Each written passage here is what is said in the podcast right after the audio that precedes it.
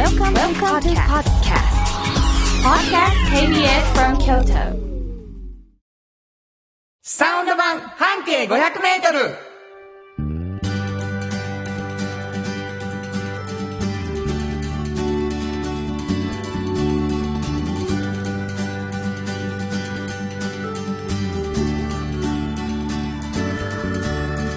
こんにちはフリーマガジン半径 500m 編集長の炎上真子です。サウンドロゴクリエイターの原田博之です。11月28日になりました。はい早い。うーん。知ってた？もう来月師走。そう、うんもうあと33日ぐらい経ったら正月、すごいですね。すごない？早い早い。正月ってこの間やったやんくりするわ。結構今年そういう人多いと思うけどな、うん。コロナでなんや夏もなかったみたいななそうん。感じの人いると思うんですけど、ね、あんまり動けなかったですもんね。ところが動いてたんですね俺たちはね。めちゃめちゃ頑張ってたんですね。そうですね。はい。あのー先週もそんなこと言ってたんですけどさ、うん。あの 言ってたんですけどさってめっちゃ俺言ってたんですだけど、はいあのーラジオハラダイス10月25日にあったんですけどお便りがさもう本当にたくさん来たのよ。ほいでもうあの全然紹介できなくって、うん。あのーちょっと読みたいって言ってね、あだいぶ貯めててちょっとずつ紹介してるんですけど、はい。えー日曜の昼間は紅茶をさん。はい。ね、ありがとうございました。ありがとうございます。働きながら聞いてくれたりゴロゴロしながら聞いてくれたりドライブしながら勉強しながら嬉しい時悲しい時何気なく後ろで流れているラジオ。何気なくやけどラジオってみんなのそばにいるような気がして何気なくてもいつの間にかつながりができているラジオって実はすごいコンテンツやと思う。うん。つながりがあるから楽しいと思う。それに関われてめっちゃ嬉しい。し？C なの？いやでも多分またほらこれも原田さんの「ラジオ」っていう曲をね、はいはいはい。やっぱり聞いてやっぱそういうふうにこうしてると思うんですよね。なるほどなるほど。聞こえていますか？聞こえてるよっていううねまあでも本当にあのリスナーと近いということをね実感する。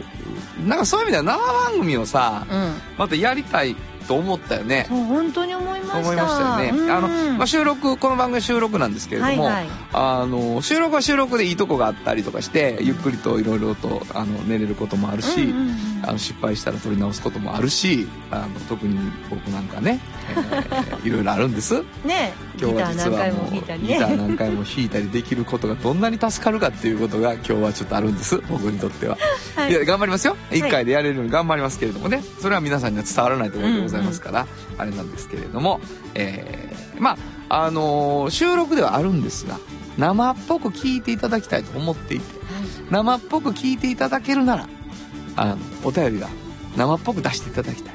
今聞いてすぐ出すみたいなねことねそれはまあ第一希望でもう一つはこの番組実はすごくたくさんの方がアーカイブで聞いてくださってるということが分かってきました、そうなんです。ありがとうございます。すごいですよね。アーカイブで聞いているということは、うん。えー私たちが今日放送しているそのうん。11月28日ではない日にうん。聞いておられるわけです、うん。だけどこれを聞いた時に俺はお便り欲しいって今から言います、その場でお便り送ってください、生っぽく。はいはい。ねそうするとそれがまあ届いてくるわけですから、はいはいはい。ちょっと時差はあるがうん。なんかお互いのなんて想像力みたいなところでうん。生っぽい番組になればいいなと思うわけですね、はい。えーその送っていただくメールのアドレスを教えてください。はい。メールアドレスは500 kbs 京都数字で500 kbs 京都こちらまでお願いします。ということで KBS 京都ラジオからお送りしていきます。サウンド版半径 500m 今日も張り切って参りましょう。サウンド版半径500メートル。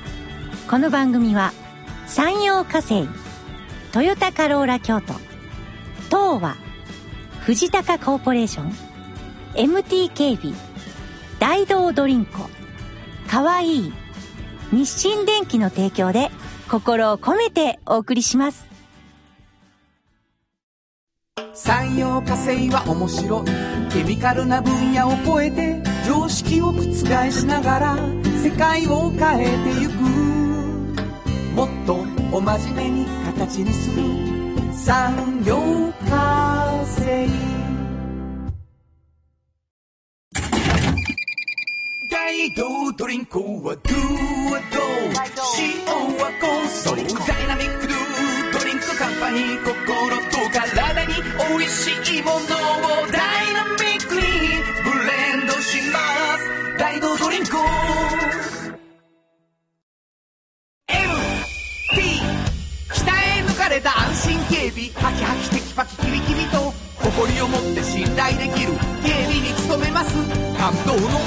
セキュリティサービスを提供する。株式会社 MT 新庫編集長の。今日の半径500メートル。このコーナーでは京都市バスのバス停半径 500m のエリアをご紹介するフリーマガジン半径 500m 編集長炎上真子がページに載せきれなかったこぼれ話をご紹介します。はい。あの、冒頭でちょっと説明をね、割愛させていただいたんですけれども、半径 500m というフリーマガジンを炎上さんが出しておられる。そうこれどんなフリーマガジンですか？これはね、いつも、まあ、バス停を一つ決めまして、はいそのバス停から半径500メートル、結構厳密に測ってるんですけど、うんうその中を、まあ、みんなで、スタッフで歩いてね、うんで、いろんなお店に行ってね、うんで、そこを営まれてる方を、あの、まあ、見つけてね、この人すごいなっていう方に出会うんですよ、はいいつも。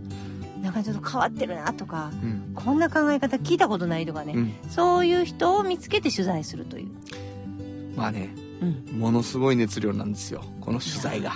いやいやいや。もう本当にもう取材される人がちょっとかわいそうになるぐらいの熱そん量なんです。なことない、そんなことはないですけでど。もう、あの、もう何も残ってない。全部言っちゃったみたいになる、なるんですけど、全部はやっぱり紙面にね、書けないということがあるのうんで、そのこぼれ話をしていただくんですが、聞いてくださってる皆さんには、どこかのバス停から半径500メートルという、そういうその、なんていうかな、ルールで見つかった人ですから、はいはい。それ、遡っていただいて、うん。この人はどこのバス停から半径500メートルの人なのかというのを予想していただくとい。うのを一つの楽しみ方にしています。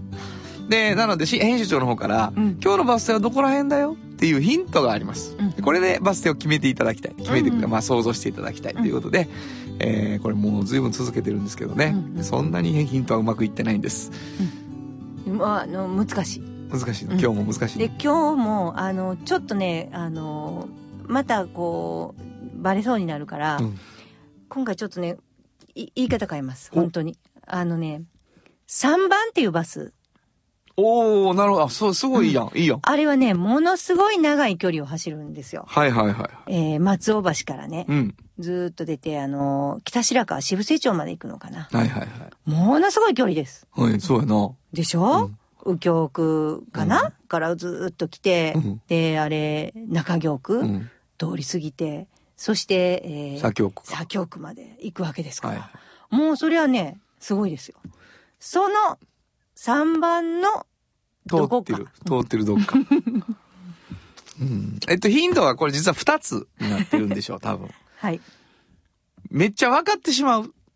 えーっと、分かってしまうというか、うーんと。限定されちゃうには何か言ったらもいや、その中でも、じゃあ、右京じゃないな、このエリアは。う、中京、右京、そう、のあたり。らへんかもぞ、知れんぞ、みたいな感じね。そんな感じにしましょうん。う。うん。だからもう左京区はもういいよと。左京区はいいまあ、あの、松尾橋をスタート地点やとすると、うんうん前半やってことね。うーん、まあまあ。中盤やな、これ。これ中盤です。はい。えー、というわけで。ややもうええわ。もうええ。もうええわ。ヒントもうええわ。はいはいはい行こう。行こう行こう行こう。はいはいあのーまあ、和菓子屋さんなんですけどおも、もう地元客のみやね、ここ行ってんの。マジかはい。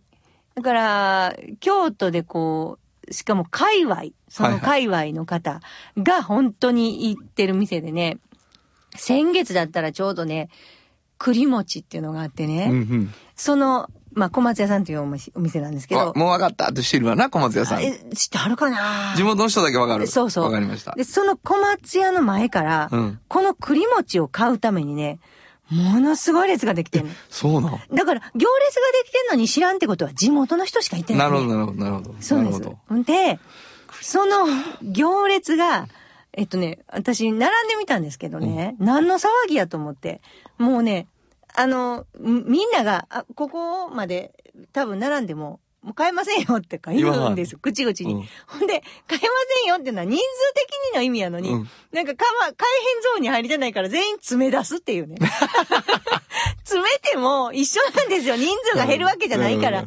うんだからもう本当に。まあもうあれやな、コロナじゃなかった時の話やな。ね、まあでもまあ、外なんでね、うん並ぶのは。あの、マスクしてな、今年もならなかったんじゃないかなといや、だけどさ、詰められへんやん、もう今。ほんまや、ほんまや、そうや。それはあかんやんか。詰められへんうだからもう開けてってなるからな。そうそう、だから。昔そうやもんなそうそうそうそうそう。で、まあ、そんな感じなんですけど、その栗餅の話一つとってもね、うん栗餅って私、栗が、剥いた栗が丸ごと1個以上入ってるって、以上入ってんの？そうですよ。もう、栗だからあの、あの、なんていうの？その、たお餅。お餅、あんこ、栗で、うん一番多いのは栗なんです。あ、なるほど、なるほど。何が一番多いかって言った時に、もう栗ですよ。ゆっくりしか言ってない。もうそれがすごい。でも、いつまでですか？とか、いつからですか？って言っても、それも愚問でね、ここの方は、いやもう栗に聞いてくださいっていつも言わはるんですよ。はもうその、あるまで。で、なるほど1日300個しかできないですよ。もうめちゃくちゃ頑張ってんて。あの、どれ、どれぐらい効率よくやって手作りなんでね、うん完全に。あんこも炊いて。で300が限界なんですあ。よ。へだからその300人に入りたいから、もうみんな必死なんですけど、案外すぐ行くんですね、300人って。あ、そうか。まあ、300人って1人1個やったらってことやろ？だってそれは。まあそうなんですけど、まあそうやね、4個5個買ってはるな、みんな。いや、そんなんもっと買ってるいってや、。あんまりやっぱりね、地元の方、あそうかぱ回したいから、うんほんで睨まれるもん。そんないっぱい買20個とか買ったら。そう、そんな何しとんねん言うて。そう。絶対あかんねん。やっぱそういうのも秩序があるでしょ？私もうちょっと4個、6個とか、そんなんやからね。小松屋の栗餅出たらしいで、どの買いに行こうか、あ、やっぱ並んでんな。まあ、今日はあんまり、ああ、入らへんかったわ、みたいな世界なんや。そうそうそうそう。ええすごいでね。11月はね、あの、豆餅っていうのがはいはいあるんですよねいいな。で、中にはもう黒豆がね。入ってんの。もう美味しそうやな。入ってるゴロゴロと。でね、これを、毎月いろいろと名物があるんですよ、そこの。はいはいはいあの、定番もあるんですよ。なるほど、なるほど。で、これ、理由は、秋っぽいんですよ。この、あの、この店主のうん。小東さんって言うんですけど、う小東さんが。だから、自分がこう、1ヶ月同じもんをやって、まあ、ちょうどネタも尽きるんですね。も、う栗がなくなるし、ちょうどど。っていうのもあって。でも、ずーっと同じのを作るの嫌で、うん。もう、秋っぽいからちょうどもう一月ごとなんです。であと、地元中心でしょそしたら、月に一回行こうかっていう人いるんですって。はいはいはい。毎日じゃなくて。ほんな、いっつも違うもんが何かあったら、喜ばはるでしょでそれを思って、なるほどな。やったはるんですよ。いい話やな。いや、本当に。で、この人、あんこ嫌いやったんですよ、もともと。いろいろおもろいな。いろいろおもろいわ。あんこ嫌いやったのに、あの、ある時、高校生ぐらいだったかな、あの、お父さんの粒あんを、うまって思ったんですね。はあ。もう、それあるよね。でもあるよな。そ俺も。っからもう、ハマって。いや、あ、不思議じゃない？俺、人参すごい嫌いやったんうんよ。うんうん。ほんで、多分グラッセやと思うねんだけど、なんかの、人参のグラッセで、これ美味しいなと思ったんや。それバターが美味しかったっていうのはあんねんけど、うん絶対。だけど、その時人参の美味しさとは何ぞやっていうこと多分分かったんやと思うねん。そしたら、他の料理の人参も食えるようになってん。うわーその、だあ、この人参美味しくないなっうんうん。ていうのと、人参が嫌いっての違うやん。はいはいはいはい。だから、美味しいセンサーが働いたんですね。そうそうそうそうそうそうの中のね。だから、うん多分、小豆美味しいと思った後に、うんこの小豆はやっぱり良くないよね、とかっていうのはあると思うねんか、その中でもな。だけど、小豆はもう美味しいものやっていうのは分かったっていうさ、そういうのってすごい、なんか脳のこう複雑な理解じゃない、はいはいはい。すごいと思うんだよね。なるほど美味しいね。ですよ栗餅もうまいからな美味しいよ。もう一個やっぱあれよね。バレンタインみたいに毎回こう目玉があって、うんうんうん商売としてはいいよね。そうですよ。買わなあかん気するもん。うん今月のやつをそう。そうそう。こ今月は何やろな？みたいなね。思うからねうん。上手にやってはる。うん。どこでしょう、バス停。はい。えー、市場、御前通りです。市場御前か。うん。まあ、前半やな、でも。前半ですか？前半前半。か前半前半そっか。そっか。市場御前ね。わかりました。えー新語編集長の今日の半径500メートル。今日は京都市バス市場御前停留所の半径500メートルからでした。サウンド版半径500メートル。今日の一曲。はい。ここで今日の一曲なんですけどね。うん。まあ、秋っぽいっていうので、えー、まあ、なんかやりたいなと思ってることが持たない。はい。24時間持たない恋のっていうね、フレーズのある。矢沢永吉、Yes, my love。とはここで Just Like 登録の名曲が流れてるんだよ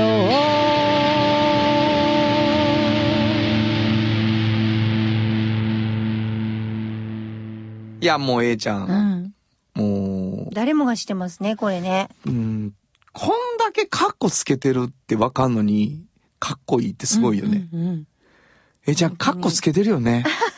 でもかっこいいっていつも思うっていうね。えー矢沢永吉、Yes, My Love お送りしました。じっと支えて未来を開き京都で100年超えました。大きな電気を使える電気に変えてお役立ち。お役立ち。みんなの暮らしをつなぐのだ。日清電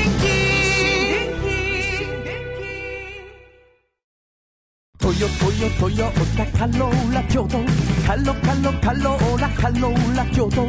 京都京都のカローラ京都。トヨタの車トヨタの車。大体何でもある。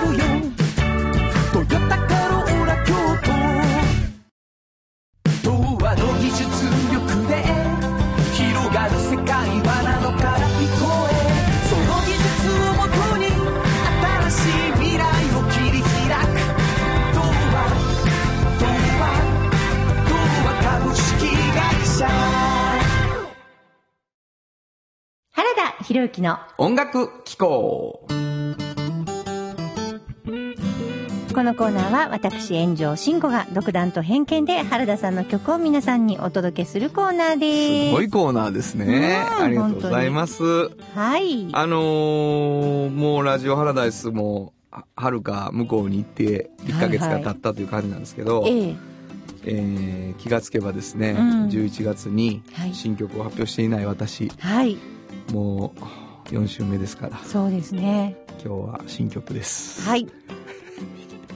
ギターを持ってきたんですけど、実はあのーラジオハラダイスも出てくれたんですけど、ひよきくんと作った曲があって、うん、あのー難しいねん、うまいし、あーギタリストですね。はい。ほんで、もう俺ギター弾かないうん。ことにしてたんやけど、新曲がこれしかないから、はいはい。俺が弾ける弾き方で届けようと思って。そっかそっか、うん。だから全然違ううものなんですけど、原田バージョンという感じで聴いてもらおうかなと思います。はい。えー、街を抜けっていう曲を書きました。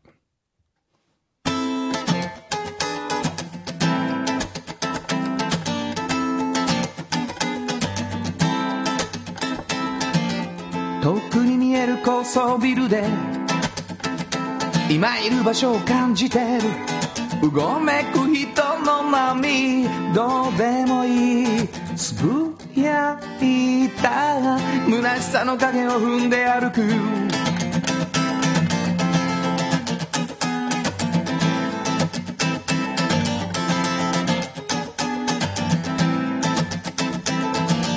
壊れかけの車横目に消してしまいたい思い出。散らかってる街を抜けどうでもいい無責任だな吹っ切れたように笑った曖昧な未来が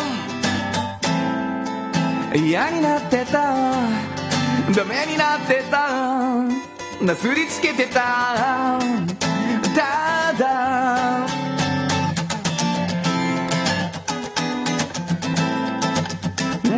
ななな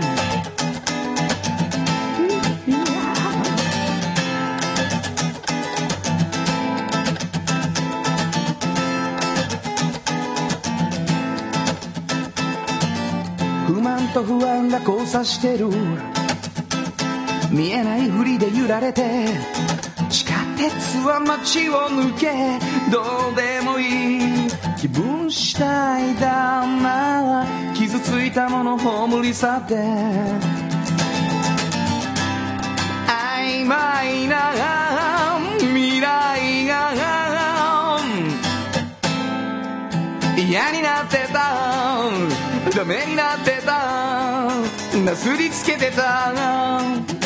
ただ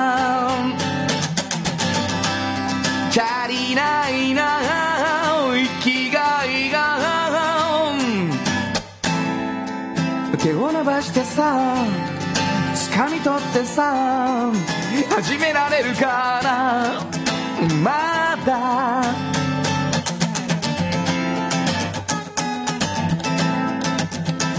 なななななな。地下鉄は。街を抜け。地下鉄は。街を抜け道を抜けな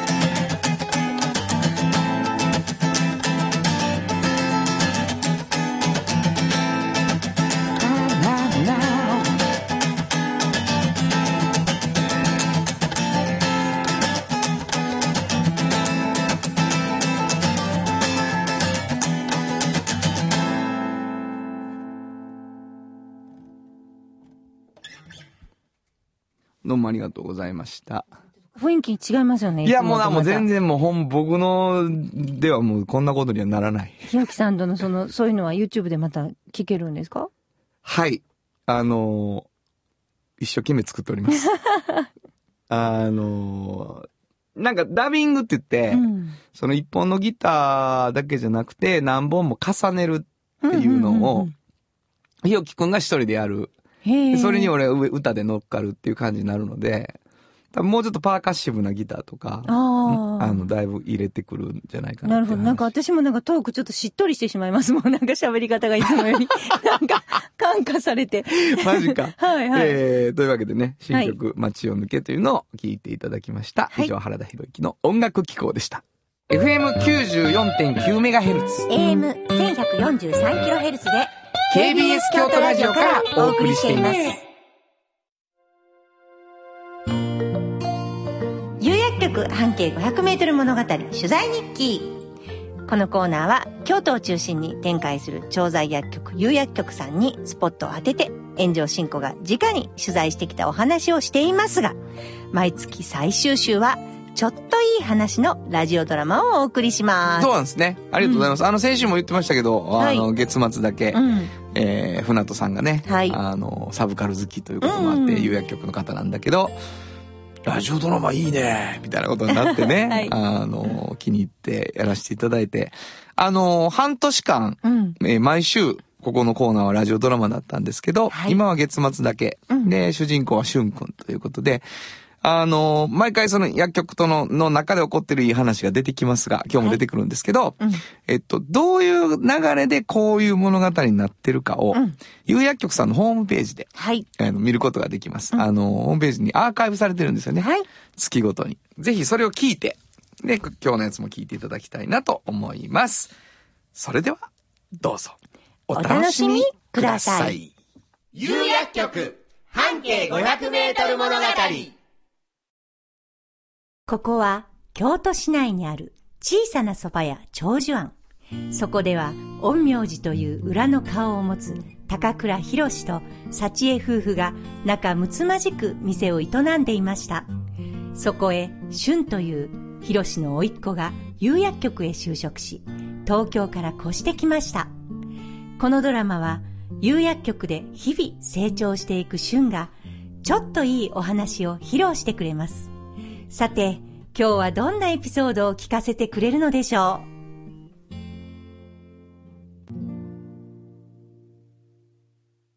第34話春の有薬局半径500メートル物語エピソード15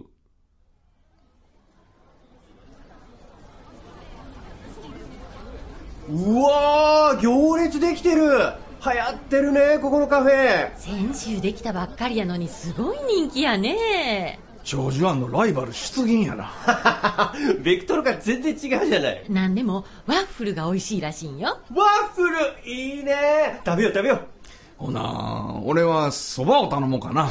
う ないよ。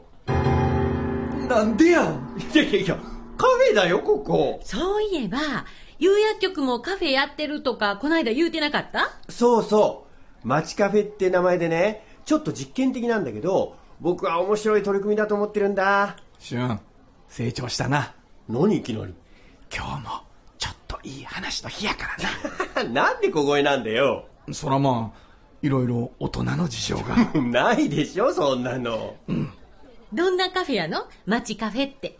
コミュニティスペースがメインでさ、クリスマス会だとか、切り絵の講習なんかを開いてるんだ。薬局やのに？そう。それでね、街カフェの面白いところは、薬剤師とケアマネージャー、社会福祉協議会の方で話し合いながら患者さんとコミュニケーションを取ろうってところなんだよ。なるほどね。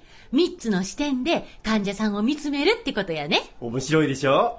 せやな。長寿庵は、俺と幸恵、二つの視点でしかないからな。うん負けたな。いやいやいや、そういうことじゃないよ。結構いろんなことができそうやね。うん。イベントだけじゃなくて、体力測定や筋トレなんかもやってるんだ。街カフェ。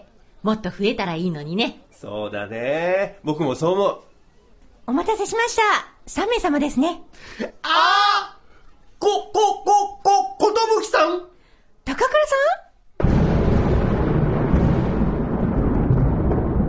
旬、運命の再会であった。そんなナレーションいらない。ことぶきさんどうして？んこのお店、おばが始めたんです。だからしばらく手伝ってって頼まれて。そうなんですか。この再会が人生の大きな変わり目になろうとは、今の旬には想像できなかった。幸恵おばさまで。旬には目の前に迫り来る困難に立ち向かうことしか考えられなかったのである ことぶき様で何なんですか、こんなんって。面白そうだったからつい。ことぶきさん悪ノリ。ええ、悪ノリです。このカフェ、ワッフルがおすすめなんですって？そうなんです。他にもえ、アイスクリームが3種類もあって。アイスクリーム？そうなんですよ。そばはあるか？そうなんですよね。あの、アイスクリームってどんなのがあるんですね、チかョコレートと抹そばがき茶と。はあるか？そばがきはないです。そばから離れて、ほな、ほな、アイスはどんな味があるんですか？え宇治茶と。え、何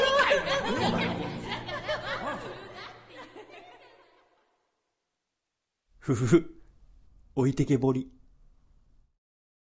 旬の釉薬局半径500メートル物語エピソード15いかがだったでしょうか？続きはまた。提供は釉薬局でした。釉薬局っていう薬局いつもそばにある気軽に薬剤師さんに相談できる街の薬局あなたに寄り添い毎日をそっと支える。夕薬局っていう薬局。明日をつなぐ夕薬局。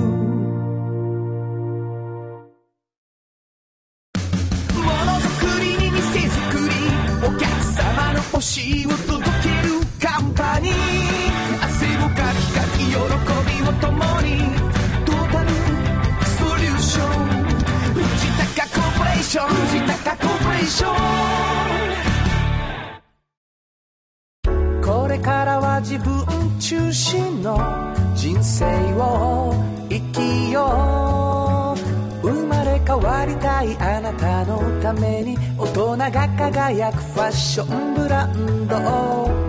かわいい。おっちゃんと、おばちゃん。このコーナーでは仕事の見え方が少し変わるフリーマガジン、おっちゃんとおばちゃんの中から、毎日仕事が楽しくてたまらないという熱い人、またその予備軍の人々をご紹介します。はい。あのー冒頭では今日はちょっと割愛したんですけれども、うんえー援助さんが出しているフリーマガジンが、えー半径 500m 以外にもう一つありまして、おっちゃんとおばちゃんというね、はい。おっちゃんとおばちゃん？っていう感じのタイトルでございます。どういうフリーマガジンでしょう？これはね、半径500メートルを作ってて生まれた本なんですけど、うん。まあ、あの、若者を中心に、まあ、あの、見てもらえるように、あの、置き場所も大学のキャリアセンターとかね、はいはいはい。学生街の喫茶店とか、うん。ハローワークとかに置いてるんですけど、あの、皆さん学生さんも、そのうちおっちゃんとおばちゃんというね、年齢に到達するんですよね。で、その時に、あの、仕事がやっぱ楽しくてたまらないっていうね、あの、大人をね、いっぱい見ておくと、ものすごくね、やっぱ精神衛生上いいんですよね。そういう風に自分がこうなっていくっていうのが想像つくじゃないですか。学生さんとかになんか聞いても、それやっぱ想像つかないっていうんですよ。自分がおっちゃんとおばちゃんと年齢になるのはわかるけど、その時に仕事がね、面白くて仕方ないって思えてるという自信がないと。なるほど。うん。それさ、うん。しんこは大学の時に、うん。そういうおっちゃんとおばちゃんが視野に入ってた？いや、その時はね、私も、やっぱり、まあ自分がこうやりたいっていうのは私は結構あったので、やりたいものっていうのがあったので、そっちに向かってまっしぐらだったんですけど、でも、その、おっちゃんとおばちゃんになって仕事がもう面白くてたまらんっていう人にそんなに会ったことなかったし、そんそんな人を紹介してる本に会ったこともなかったんですね。だから、現実会ってみると、もう本当にね、あ、あるんやと、こういう世界が。っていうのを分かれるんですよ。しかも、どんな職業にもいらっしゃいます、それが。そうよね、うん。もう大企業にもいらっしゃる。いや小さい企業にもいらっしゃる。だから今自分がおっちゃんになってうん。目に入るわ。うん、うん。そうでしょ？うわ、めっちゃゃ楽しそう仕事してんな、こいつ。みたいなことっていうのはさ、そうで、若い時ってうん、いたはずねんけど、んやっぱり目に入んの20代前半やったら30ぐらいまでやな。うんそうやね。それでももう大先輩やから、うん。ああ、なれるかな、やけどね。だから、なんか、そうじゃない大人も本当にいてね。はいはいはいなんか、今の間が花やで、みたいな。はいはいはいもう、あの、楽しんどきやせいぜい。こっから先は地獄やでとかね。例えば。そう我慢やでみたいな本当に悪いけど言わんといてほしいんです。なんか、そんなことない人いっぱいいるし、自分がそうかもしれんけど、なんでそんなこと学生さんにね、夢も希望もある。言わなあかんの？と思うんですよそうですね。じゃあ、しんこさんが言いたい大人について聞きたいと思います。今日はどんな方でしょうか？あのね、半径でも、あの、本当にお世話になってる、はいあの、井上茂也さんっていうね、カメラマンなんですよ。はい。もう私お付き合い長くてね、この世界に入ってからずーっと井上先生は本当に支えてくださってて、はいまあ本当に上手なカメラマンです。あのーもうね、あのーまあ高校も実は大学も後で知ったんですけど、先輩だったんですけどね。あ、そうですか。うん。で、本当に70代になっても何も衰えずカメラ、シャッターを切り続けてはるんですけどね。でもうね、まあ見たらわかるんですけど、もう撮ってる時のその楽しそうなこと。うんもうめちゃくちゃ楽しいんですよ。で、もともとね、あの大学出てね、仕事何しようって本当に思ってたんですね。はいはいはいで、カメラもやっていたけど、なんか、自分が、自分も性格もね、わがままで、なんか組織に属するっていうのが多分無理やなと思ったらしいんですよ。うんで、じゃあカメラマンになろうって思い立ってね。で、まあ、当時後継機で、あの、呉服とか、そういうところから仕事もいっぱい来たのでね、あの、着物っていうものを、まあ、いかにもう、綺麗に美しく撮るか、反物の状態もそうやし、もう柄を見せる時もそうやし、モデルさんが服着てるとこもはいそうやし。で、あのー、渦政のね、うん実はあの、撮影所の方に行って、はい女優さんをずーっと撮ってはった時もあるんですよなるほど。だから、本当に、あの、あんまり教えてくれられへんのですけど、本当にこう、ヌードとかも撮ってきはったとなるほど。いっぱい。なんか、撮ってたんやで、ふふふ、みたいなことは言わはるんですけど。でもなんかもう本当にいっぱい。で、そのね、あのー話を取材の時からね、ずーっと聞いてはるんですよ。横で。私たちがこう、本当にいつも原田さんピラニアみたいって言うんですよ。私とかクレさんとかいろんな人がこう、取材してると横からずっと聞いてね、もう時にはあなたはカメラマンでしたよねっていうぐらい横にいて、で、それってこういうことですか？みたいなことを話聞いたりとかして。でで、も、その後撮影に入った時に、やっぱもう入ってるじゃないですか。はいはいはい。内容が。だからもう、ちょっと写真が違うんですよね。めちゃめちゃかっこよくて。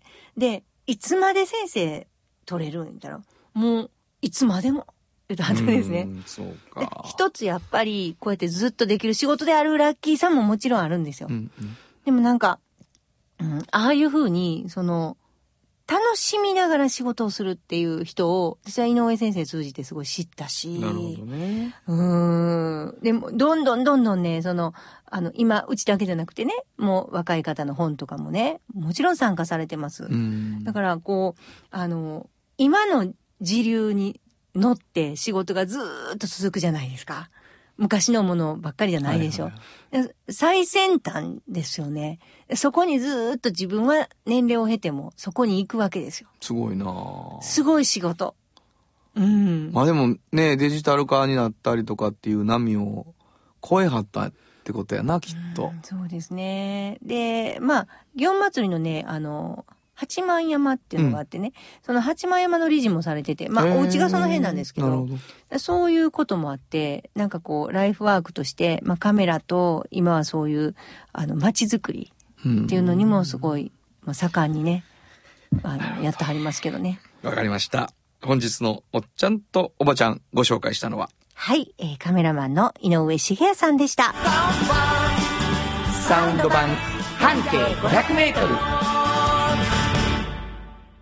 今日のもう一曲。はい。ここでもう一曲なんですけどね、ちょっと話題になってることがあって、うんこの曲にしました。今の君はピカピカに光って、斉藤哲夫。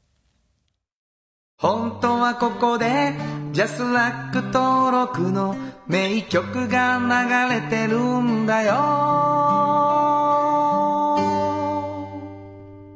なんか女の人が喜んでるな。可愛いですよ。だってあれ、60代でね、ビキに来て、そうや。写真ね、話題になりましたよねそう。。えーめちゃくちゃ可愛かったやん。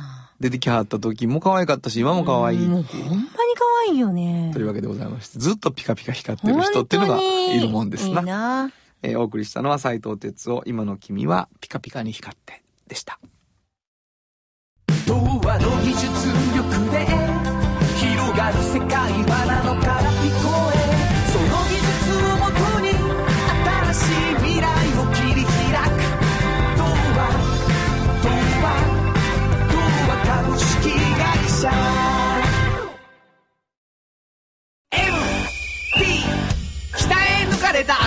警備ハキハキテキパキキビキビと誇りを持って信頼できる警備に努めます。感動のあるセキュリティサービスも提供する。株式会社 MT じっと支えて未来を開き京都で100年超えました。大きな電気を使える電気に変えてお役立ち。の暮らしをつなぐのだ日清電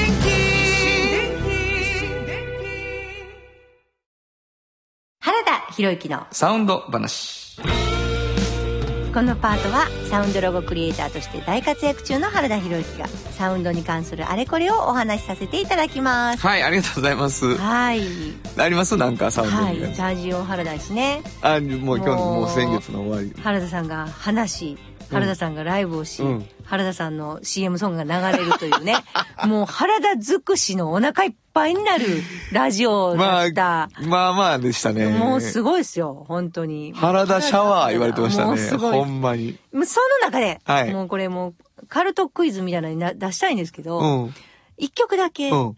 原田さんじゃない人が歌っている曲がかかりました。すごくない？さて、何でしょう？ですよね。俺知ってるよ。そりゃそうやね。いや、もう新鮮やった、ほんまに。逆にな。逆に良かったわ。めっちゃ目立った、うんあれだけ。しかも10代の女の子が撮るからね。そうそうそう、ノートルダムのね。はい。えー、聞いてもらいましょうか。改めてね。えー、ノートルダム女学院のプレップ総合コースのサウンドロゴ聞いてください。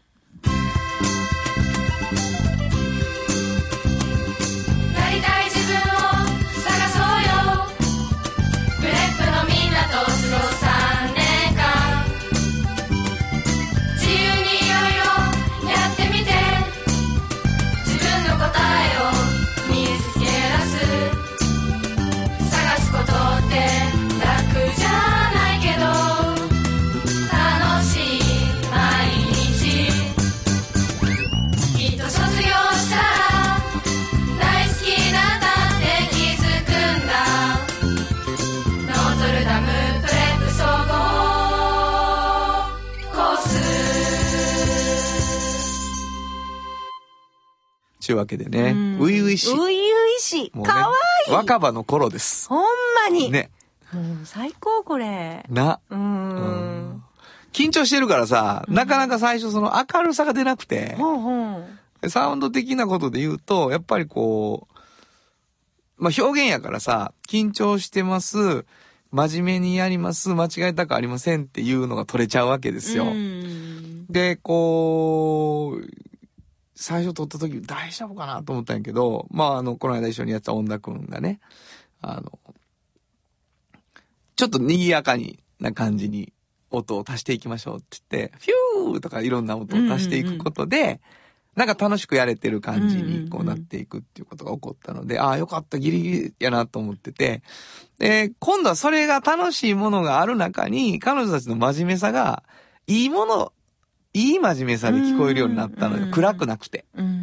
だから、あこのコースの子らは一生懸命やってるっていう感じに聞こえるようになったので、なんか不思議なもんやなと思いましたね。うんなんかこう、あの、アンサンブルの妙みたいなものがあって。あの、ヒューは本当に、あそうやな。あれなんかあの、ほら、こう、ビューって空気で膨らんで、くるくるくるって戻ってくるあの笛みたいな音がするじゃないですか。そうそうそうそう。あれいい。そうなんです。まあそんなんで可愛らしい感じに出来上がりました。えー、ノートルダム女学院プレップ総合コースのサウンドロゴ。以上、原田博之のサウンド話でした。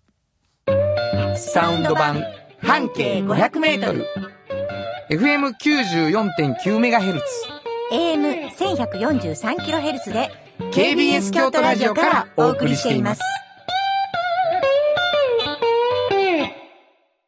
あの話、この一曲。このコーナーは僕たちそれぞれがこれまでの人生で印象に残っているちょっといい話をご紹介するとともに、その話にぴったりの一曲をお届けするコーナーです。えっ、と、ラジオ花出していただいたお便りの中で僕に対する質問があったので、少しそれに答えてみようかなと思います。えー、下の名前だけ言うときまして、多分吉弘さんという方だと思うんですけれどもね。えー、原田さんの先生話は興味深いです。番組を聞いているだけだと今も講師されているのか過去の話なのかわからなかったもので、また機会を見つけてお話しください。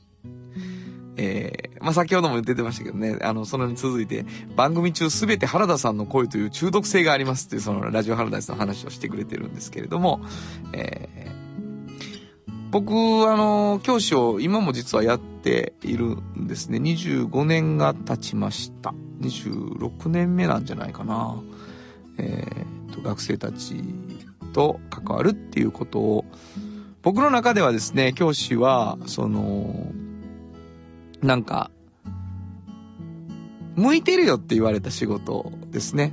で、原田将来どうすんのって中学校とか高校の時に言われた時に、先生かなって言うとみんなが、あ、わかる、絶対いけるわ、とか向いてるって言うから、こう、ややこしくなくてそう言うといたらいいや、みたいな感じの職業。まあ、なりたい気持ちも半分あったけど、音楽に出会った時に絶対ミュージシャンやと思ったから、もう先生じゃないって思ったんですよね、高校2年生で。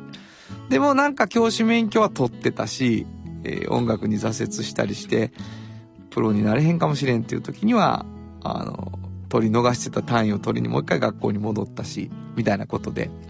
で、27で、えー実習の後に、食卓講師で来ないかと、同志社高校が言ってくれて、僕の中ではね、1年間ぐらいしかできないだろうなと思ってたんですよね。すぐ東京に行く予定だったし。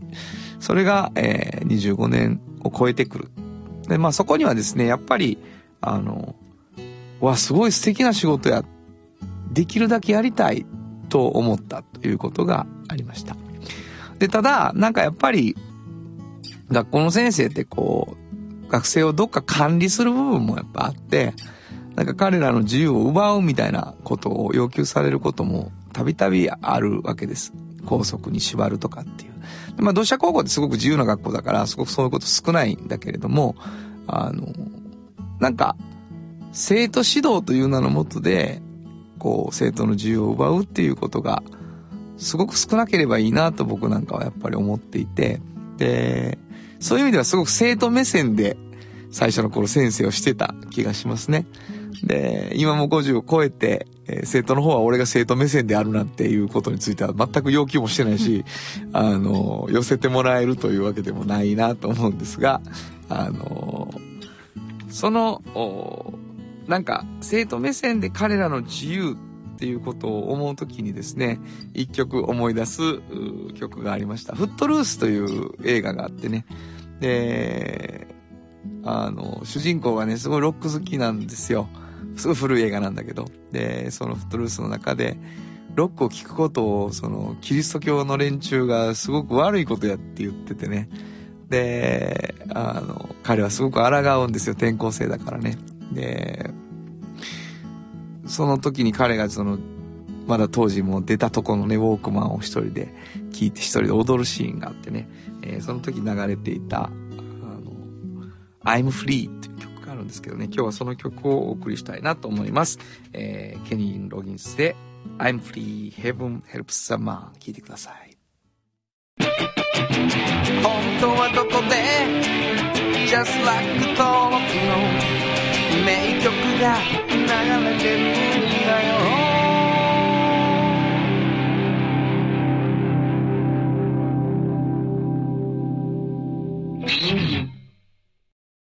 産業化成は面白い。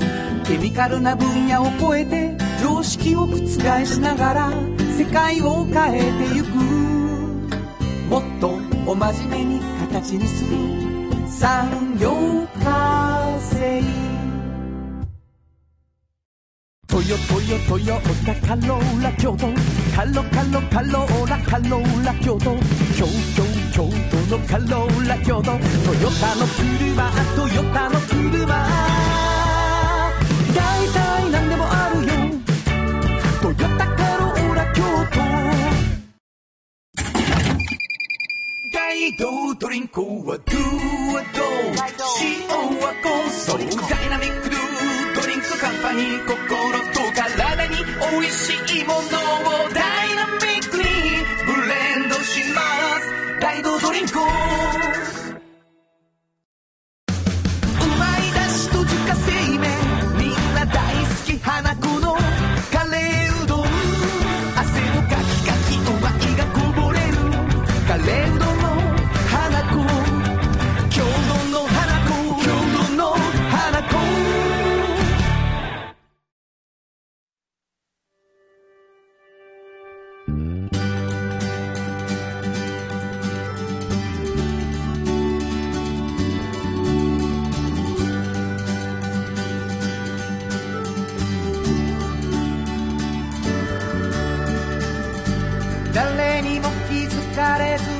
こにある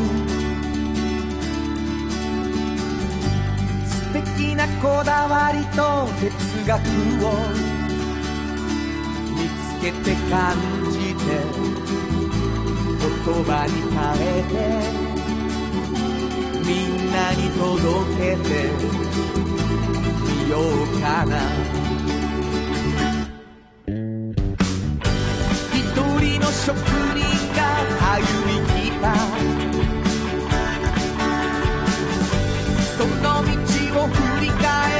遡るきっとそれは誰かが未来を描く。道しるべにだって。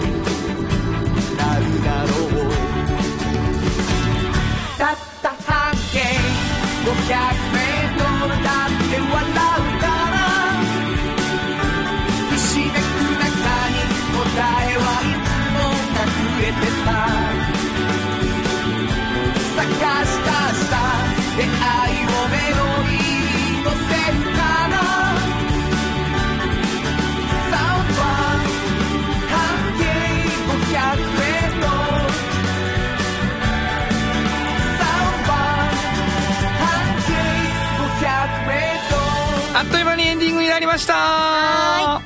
えーっとなんか11月が過ぎて、えークリスマスがやってくる感じそしてお正月がやってくる感じって皆さんの中でもお少しずつ師走ということでね忙しくなっていくのかなと思いますけれども、えー変わらずに毎週土曜日の5時から、えー番組を届けられたらいいなと思っています。はい。あのーフリーマガジンをさみんなに手に取ってほしいなって思っていて、あの11月の最初に出てるじゃないですかでそれは地下鉄で大体取れる。で別になくなったらあの足してくれはるんですよね。はい。何曜日に出すんですか？えーっとね大体月と木なんですけど、うん。この間実業広告社さんがちょっと日付を変えますとか言って言ってはったからちょっとわかんない変わるかもしれない変わるかもしれない、週に2回ぐらいは。週2回はだから今日はなかかった、はい。明日あるかもしれない、はい。突然あることがあるということで、はい。はい。えー地下鉄通る人はぜひ見ていただきたいなと思いますねあとなんかいろんなところで最近ちょそうなんですよ。ここなら確実みたいなのないの？えーっとねまああのーショッピングモール多いんですね、はいはい。松屋スーパーさんも全店ありますし、うんうん。あとあのまあし京都の老舗ところもありますし、はいはい古今烏丸さんの上とか、はいはいはい。それから藤大丸さんとか東急ハンズさん。東京ハンズさんもいいね。評判いいですね、はい。めっちゃいいですよ。ありがとうございます、えーというわけでねえーどっかで見つけたら半径 500m と見つけたらもらってほしいと思うんですが、はい。それでも見つからない。あるいはアーカイブで聞いてるけど私は東京だとかね、うん。えー九州だとかね北海道だっていう人もおられると思います、えー毎週1名の方。にはい。半径500、はい。そしてもう1名の方。におっちゃんとおばちゃんプレゼントしてます。はい。なのでメールでプレゼント希望と送ってください。どこに送ればいいでしょうか？はい。メールアドレスは500 KBS 京都。数字で500 KBS 京都。こちらまでお願いします。ということで午後5時からお送りしてきましたサウンド版半径 500m お相手はフリーマガジン半径500編集長の炎上真子と。サウンドロゴクリエイターの原田博之でした。それではまた来週ド版半径 500m この番組は山陽火星トヨタカローラ京都。東和藤高コーポレーション。MT 警備大道ドリンク。かわいい。日清電機の提供で心を込めてお送りしました。